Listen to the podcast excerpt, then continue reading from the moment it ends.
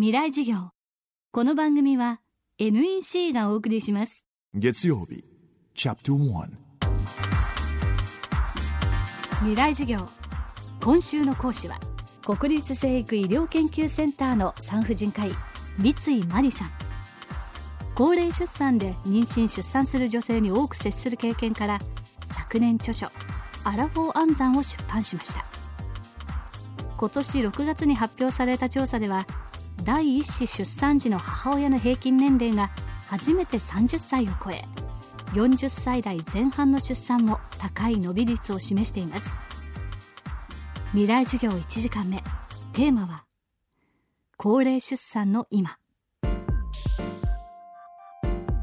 医学的にはもう35歳以上の妊娠された方で出産された方もあの高齢妊娠と呼んでいるんですけどもなんですけども最近やっぱり女性があの仕事をしたりとかあの社会進出があの目覚ましいのでであのそうすると結婚する年齢も上がってきて妊娠する年齢も上がってくるのであの、まあ、35歳っていうのは変わりはないんですけど実際にはやっぱり40歳が一つのラインになってくるんではないかなと思いますけどもあの働いたりしている分やっぱりあの女性も自己管理をしっかりしますしあの一昔前の同世代の女性よりはやっぱり体も気持ちもあの若く保てているというかそういった方が多いので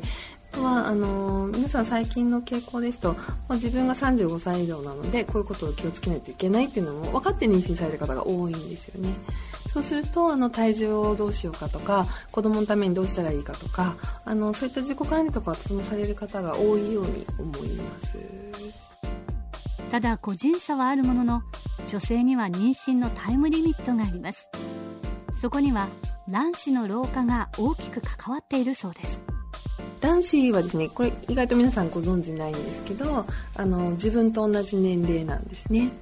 自分が35歳だったらあの卵子も35歳。自分と同じ年なんですけど。もうあの女性はあのもう一生分の卵子の数をもう生まれて持って生まれてで、えっと、思春期の生理が来るまではあのそのまま取ってあるんですけどもあの生理が来て排卵をするようになるとあの一月に排卵する卵はまあ大体原則的には1個なんですけどもその1個排卵するためにあの数個の卵他の卵もいくつか一緒に、まあ、なくなっていくんですね。でそれを使い切る時が生理が終了して、まあ、そこを閉経と呼んでいるんですけれども、まあ、卵子のその老化っていう言葉がそうにあの言われてるんですけれども大体30代の半ばぐらいから卵子も年を取ってくると。であのそうなってくると何か流産をしやすかったりとか子供のできやすさにも関わってくると思いますしあとはあの授かったお子さんがあの、まあ、健康かどうかよくよく見てみるとあの染色体の異常がある卵の比率はやっぱり40代の方が多いんですけれどもあの35歳過ぎたから必ずしもそのあのお子様にあの何かご病気があったりっていう比率がとても増えるというわけではないので結構皆さん年齢が高いから自分はこうなってしまうんじゃないかっていう気持ちでとても不安になられる方が多いんですけども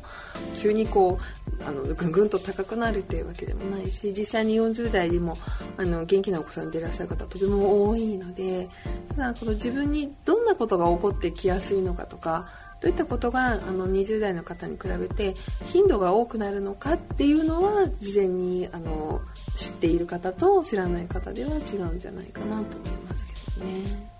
妊娠される前にこういうことがあるっていうようなことを知る機会があればいいなと思いますけどねさて未来授業では11月23日金曜日24日土曜日の2日間特別番組を放送します。FM フェスティバル2012未来授業明日の日本人たちへ。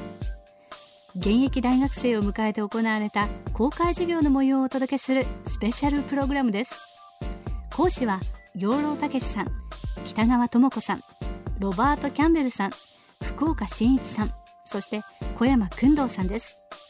放送は11月23日金曜日午後3時と24日土曜日の夜10時。番組ナビゲーターは脳科学者茂木健一郎さんです。新たなビジョンを模索する世界の中で日本はどう歩むべきなのか。現役大学生と地の巨人たちの熱気あふれる授業にあなたもぜひ立ち会ってください。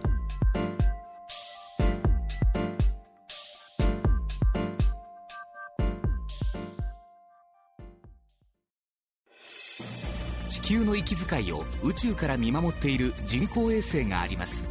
NEC が開発した温室効果ガス観測センサー炭素は地球観測衛星の息吹に搭載され地球温暖化防止のために利用されています。役立つ宇宙の開発に貢献します。NEC